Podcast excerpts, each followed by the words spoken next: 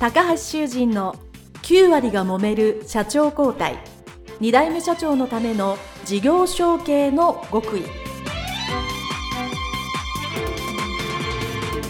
この番組は2代目社長専門経営コンサルタント高橋修人が経営に悩んでいる2代目社長やこれから社長になる後継者に向けて経営力を伸ばし会社を引っ張れるリーダーシップを身につけるための番組です。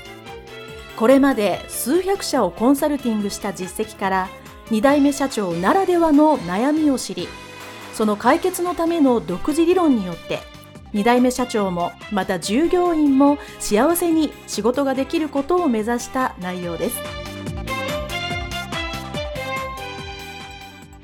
皆さんこんにちは。次世代経営協会理事長高橋修人です。本日は株式会社マジックランプ代表取締役高井孝義社長のインタビュー後半その2でございます。いよいよ4回シリーズの最後となりますのでいろんなねこれまでのエピソードを踏まえてどうだったかと。これからどうなるかという話を中井社長にしていただきますのでどうぞお聞きいただきたいと思います。それではインタビュースタート。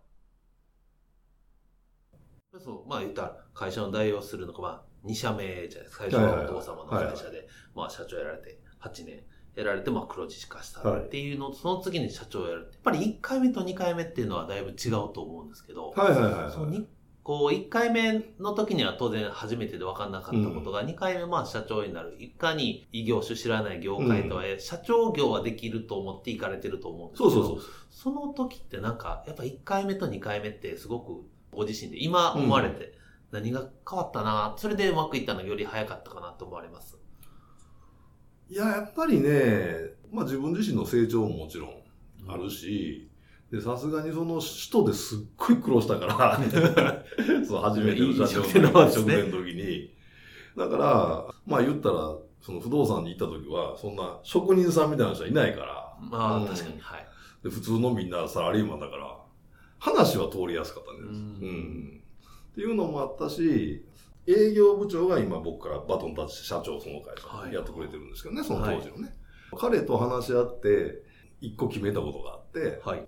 結局、5人いたうちの4人は辞めちゃったんですよ。で、で僕とその彼と2人でもう一回会社立て直したんだけど、その時に、採用する時に、経験者不可にしたの。はいだから不動産業にね、携わったことがある人は入れませんっていう。その、もう未経験者のみ。だけを取る。そうそれはなんでかというと、その、はい職人さんを変えられないという経験があったか飲食。飲食でうんはい。そうですね。まあね、しかもその、その業界の常識にね、こう、囚われら。てる人より、そう。そうじゃない人の方がいいですよね。うん。だからゼロからマニュアル作って、うんゼロから教育して。で結果論その方が良かったです。もう人は変えられないんで、特にそのね、不動産で営業やってる人って結構一匹狼的で、うんそうですね人多いじゃない。はい。であれはもう変えれないんだよ。そうすると、その教育するっていうのは多分この飲食店で当然、人は変えられないと飲食店もね、8割ぐらいアルバイトさんで、うんそうそうそうそう当然くるくるくるくる入退金があると思うので、当然ゼロから大学生の何も知らない子がある程度アルバイトにするっていうので、うんこうマニュアル化とかされてたと思うそうそうそうそういうのがすごく生きたって。いうことですね。うん。なるほど。だからその飲食を長いことやってた経験がやっぱりあったので、その不動産管理行った時に結果出すのが早かった。まあそこからだから2年半ぐらいで管理頭数を20倍ぐらいにしましたからね。20倍？20 20倍。まあ元が少ないからあれ。いやいやそう20倍はすごいですね。うん。これはまあ、はいはいよくおっしゃってるんですけど、まあそういうふうにこう仕組み化して、その、今、引き継がれたはい方がやられても、ずっと、まあ基本的には、うんまあ安定経営というか、そうそうそうずっとできるような仕組みを作られたっそうそうそう。ていうのは、よくお話を聞くんですけど、はいそれってやっぱ一番最初に、ね、やり方であったり、教育であったり、やっぱその土台の一番最初がしっかりしてると、ずっと続けやすいのかなっていうのを作られたんだと思うんですよね。だからそういうのはやっぱり最初からそういうのを目指して、自分がこのまあ不動産の会社ずっと社長をやるとは多分思ってらっしゃらなかったと思うので。こう、そのまあ、その部長さんに渡すとしたら、この仕組みやったら続けられるかなっていうのはやっぱり最初から目指されてもう最初から。で、それがやっぱ3年とか5年で実現する。2年2半。年で、2年半。すごいですね。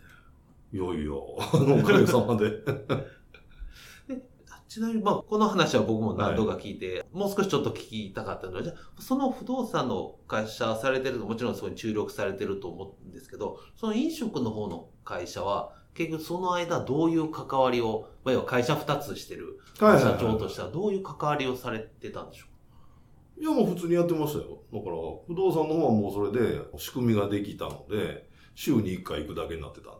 うかもう2年半で。はい。だから管理契約って取れるとね、基本10年なんですよね、1契約。うんうんでで、10年経ったら大体、お父さんから息子さんとか娘さんの代になって、うんで、別にそれで問題ないから、じゃあ引き継ぎますってまた10年契約してもらえるんですよ。うんだから減らない。ずーっとちょっとずつ減っていくっていう。え 契約が一度取れると、うん10年更新、10年更新でそうそうそう。増えていくわけですね。うん、増えていくので、損益分岐点超えたらもうずーっと利益しか出ないんですよ。うんまあ、そういう仕組みを作ったので。じゃあその不動産で、多分異業種で学ばれたことを、その飲食の方にこう、逆に持ち帰ったり、活かしたものって何かあるんでしょうか？どうでしょうね。直接はないんだけど、はい。その自分のセルフイメージが変わったっていうのが一番大きかったですね。というのが自分は子供の頃から、えー前も話したように洗脳教育で、はい。レストランオーナーになって、で、最後自分の本当に理想の、もう最高の店を作るみたいな。のを、ちょうどその一歩を踏み出したかどうかみたいなはい。時だったんですけど、その不動産の管理会社の社長で成功したことによって、あれって違う未来が見えたっていうか。おだから別に、じゅだからどんな未来が、その、見えたんですか？いや、だから何でもできるんじゃないのみたいな。おー、なるほど。うんはいはいはい。もう、飲食業っていう枠にとらわれない。まあ、うんそうそその一個上のイメージになった。そうそうそうそう、とらわれなくて、あ社長のプロいけるかもみたいな。うーん。別に何業でもあんま関係ないんじゃないかなっていう。で、特にそういう、その時に思ったのが、不動産みたいにね、法律でガチガチなんですよね、うん不動産業界ってね。はい。勝手なことできないから、差別化ができない。うんだから逆にさっきみたいに、もう同じことをみんな同じように横並びでやるみたいな。そこに戦略が全くないみたいな。そういうところに行ったら、あの、リサーチして、それを仕組み化して、さっきのね、事業の再定義して、オリジナルのノウハウを作って差別化したら、どこ行っても勝てるんじゃないかっていう。うんっていう、なんか違う未来が見えたっていうのが、多分その一番の経験ですね。でまあ、その不動産はいの管理会社もお任せでもできるとはいはいはい。いうことで、まあ、いよいよまあ私もお世話になったマジックランプはいはいのはい。経営塾を開かれるとはいう流れになっていく。そこでやっぱり社長のプロになれるっていうセルフイメージがあったから、中井高吉経営塾で教えられるっていうのが、なんか繋がってるように僕は今感じたんですけども。まあ、それもあるでしょうね。うん。まあ、きっかけは二つあって、一つは、僕の二番目のメンター、師匠が船井幸雄先生なんですけども、30歳の時に船井先生のね、これから10年シリーズっていう本がはい。出て、それを読んでびっくりした。はいえ？これから10年でこんな技術革新が起きたり、こんなその社会が変化したりみたいなのが、まあ、要は予測。はい。はい。農業がこういう風に変わるとか、人の意識がこう変わるみたいな、当時船井先生はそういうのを講演会で喋られて、えーそれを読んだ時にすごいショッキングで、はい。日本の未来ってこんなに変わるんだみたいな。はい。で、船井先生の話を直接聞きたいと思ったんですよね。はい30歳の時。そしたら、ちょうどね、年に1回だけ定期講演会みたいなのがあって、うん京都であるんですよ。はい。で、船井先生もともとサラリーマン、京都でやってたから、大阪の人でね、出身が。で、京大で、そのまま京都でサラリーマンやってて独立した人なんで、はい。そのご縁であるんですよ、年1回。で、それ聞きに行って、その本物の、さらにその本に書いてるよりもっとアップデートされてるわけよ、講演会なんで。はい。それを聞いてまたびっくりして、あ宇宙はこんなになってんのかとか。すごい、そんな話するんですねそうそう、もうその経営とかもほとんど喋ってないから、もう宇宙はね、何次元の世界はこうなってるとか、そういう。なんか話をされてて、いやすごいなと思って、うんで、でもその時その、えー飲食の会社も忙しかったし、うんで、で、次また不動産管理も忙しくてっていうので、でじっくりね、船井先生の話を聞くっていう機会はなかった。年に一回だけ、一回楽しみで、まあ行ってたんですよね。はい。ところがこれまた JC にお世話になって、この38歳の時に京都ブロックの副会長でもやってて、はいの京都ブロック会員大会のメインゲストが船井幸雄先生。おー、すごい。で、僕が担当じゃない副会長なんで、接待係で、一日船井幸雄好きの、アテンドいや、アテンドの役がですね、巡ってきたんですよ、これをまた。役読で。そこで出会って、で、その時にね、これもう今でも覚えてるんだけど、あの、天下の船井幸雄先生がね、はいカバンからね、チラシ出してきて、あの、本物クリニックバスツアー、はい。あの、キャンセルが3人出たんだけど、うん来ないって言われて、直接って、チラシを、チラシを、その場で。その場で渡されて、ね、君来ないって言われて。で、手帳を見たら、あんだけ JC が忙しいのに、その2日だけ空いてるんですよ。お これはもう行くしかないな行くし。かないと。で、その場で紙申し込んで、船井先生に直接渡して、これ切り取って。でそれがすごい良かったみたい。で、その時に10人ぐらいいたんだよ。その控え室に。あ、控え室、あ、控え室。控え室にね、その JC の役員ばっかり。はい。で僕だけがもうすぐ申し込む。やっぱ印象残るよね。そうですね。うん。で、えー当日行ったら東電船井先生いて、覚えててくれて、そっからもう個人的に可愛がってもらえるようになってっていう、まあ、出会いがあってっていう。はい。これがまあ一つですね。で、もう一つが、ちょうどね、その35歳から6歳ぐらいの時に、その不動産の管理会社やってる間に、もともとあった借金が返せる目処が立ったんですよ。まだ全部返してないけど、うん。うん。はい。いろいろ。レストランのそう会社そうそさんですね。はい。あ、これこの調子でいったら、うん6年か7年ぐらいで、うん。この借金全部返せるっていう。返せる。と。まあ、目処が目処が、計算上、計算ると。うん毎月ね。ありますね、そういう時。経理から、はい。そうでデータ見てるから。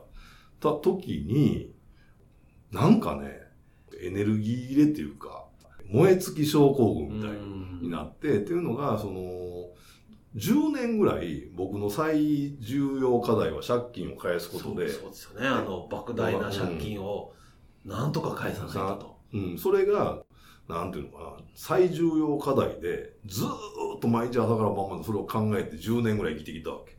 ところが、なんかこう夢が叶うと分かったら夢じゃなくなるみたいな。うんうんあ、これ返せるって思って一瞬嬉しかったんだけど、うん。うんうん。そうですね。なんか、逆にこう喪失感みたいうん。な。なんか、嬉しいよりもなんかこう燃え尽きたみたいな感じがあって。で、なんか、仕事に力が入らなくなって、うんで、自分の会社なんで行くんだけど、気合が入らない。はいはい。で社長、席座ってるだけで。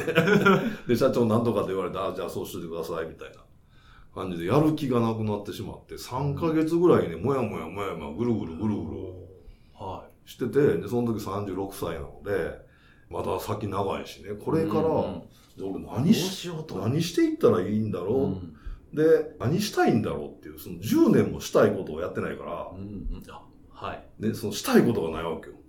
なんか湧いてくるものはい。そうです。うん。で、で、その時にまたこれもね、タイミングだと思うんですけど、うん尊敬してる先輩がね、会社潰して夜逃げしちゃったすごい仲良くて尊敬してる先輩。で、一人また尊敬してる違う先輩が、過労で働きすぎてくも膜下出血で倒れて、もう目の前よ、目の前で救急車呼んで。まあお亡くなりにはならなかったけど、やっぱりちょっと体がね、車椅子に不自由になってみたいな。と、あと一人はこう可愛がってた後輩が、これも会社潰して、それこそ首吊り自殺しちゃってっていうのが、その僕がその燃え尽きてる3ヶ月の間に、なんかそういうの立て続けにあって、はい。その借金を返せる目処が立ったのは自分だけの力じゃもちろんないっていうのがあって、う全部返せたらやっぱ恩返ししたいなっていううん。人ってあるじゃないですか。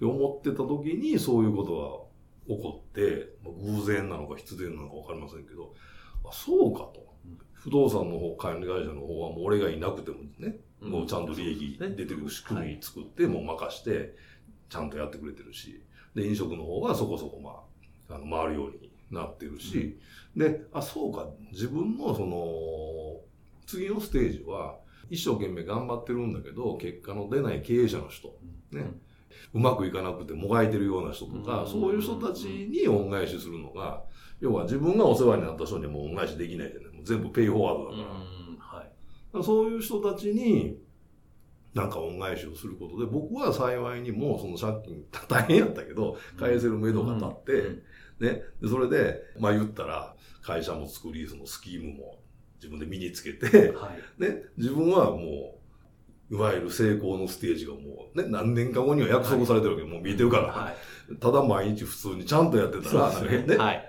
なんか変な気さえ起こらなかったら、はい。はい。もうそこに行けること決まってるわけ。はい。た時にそういうことが起こって、あ、そうか、この人たちに恩返しを、うんまあ、するのが自分の一番の恩返しになるのかなって、まあ、今までの経験とか知識から見てもね。はで、コンサルになろうと思ったわけです。それで船井幸雄先生について、もう、押しかけ弟子ですからね。もう船井先生もしか、ももしかけてし。もう勝手に押しかけ弟子なんで、もうついて回って教えてもらっていろいろ。まあでもそれのおかげがあって、それこそ本田健さんとあの出会って友達になったりとか、い、ろんな経験もさせてもらったけど、ううんん。そんな感じです。はい。ありがとうございます。はいあの、随分長くお話を聞いておるんですけど、最後に一つだけ皆さんにですね、聞いてるのは、今の中井社長が、今のままですね、まあタイムマシンのようなものがあって、昔の中井青年に、隣に立ってアドバイスをしたらっていうのを皆さんに聞いてるんですけども、もう多分この場面しかないと思うんですけども、お父様が倒れられて帰ってきて、あと12時まで2時間しかないと。うん。いう時に決断してすごく人生で一番悩んだ2時間だと思いますけど、その時に今の中井社長が戻られたら、うん。なんて一言アドバイスを、その時の若き日の中井青年に声をかけますか？うーん。後悔するのか後悔するなうん。の決断するにあたって。そうそうそううんそう。うん。そうですね。まあ、なかなかね、後悔、ね、よく見えない、よくわからない、うんね、自分の判断から超えたものを決断するのに、後悔するなっていうのは難しいですけど、でも大切ですよね。うん。うん。だからなんかその、ね、やって後悔したことより、やらなくて後悔したことの方が、あの死ぬ間際に残るってやつ。そうですね有名なのはい本あるじゃない、ちょっとタイトル忘れましたけど。そうですなんか自分のね。後悔みたいな。で、人って、その亡くなる前にやって失敗したことより、やらないで失敗したことの方が後悔するんですよね。あれやっとけばよかった。あそうそうですよね。あの時ああ言っとけば。ばよかったとうんか、やっとけばよかったみたいな。あります、あります。はい。ありがとうございます。後悔するな、い、いお言葉だと思います。はい。それでは、前編後編でたくさんお話をいただきましてありがとうございました。株式会社マジックランプ中井隆義社長でございます。どうもありがとうございました。はい、ありがとうございました。はい。ということで、中井隆義社長のインタビュー、全4回ですね。たくさんお聞きいただきましてありがとうございます。それでは少し最後にですね、ポイントを解説させていただきたいと思います。主に後半ですね、事業承継した後のお話からですね、皆さんに伝えたいことを私ですね、2つほどお話したいと思います。まあ、一つはですね、まず、お父様がされていた飲食業の会社を引き継いだということで、リスナーの皆さん、社長になって引き継いであるというのは初めての経験で非常に大変で難しいということは、よくよくわかっていらっしゃるかと思います。で特にですね、中井社長の場合は、そもそも会社が、まあ赤字であって、借金が多いと。で。で、ビジネスモデル的に、これは、とにかく収益上げていかないと会社が危ないという状況からスタートしてるんで、まずビジネスそのものの難しさがありましたね。ビジネスモデルですね。中を変えていかなきゃいけない。そしてその中で、そうは言っても、12店舗ありますから、後継者、後継社長が来てですね、あれやれこれやと言っても、なかなかやってくれないというのはこのインタビューの中でおっしゃっていた通り、経営改善したくても自分がどんなに意識があり、仮に能力があったとしても、現場が動いてくれないと。ダメなわけですね。そう、どうやって人を動かすか。もちろん、説得の仕方とかですね、言い方っていろんなね、ヒントがあったかと思うんですけど、どうやって人を分かって動かしてもらうか。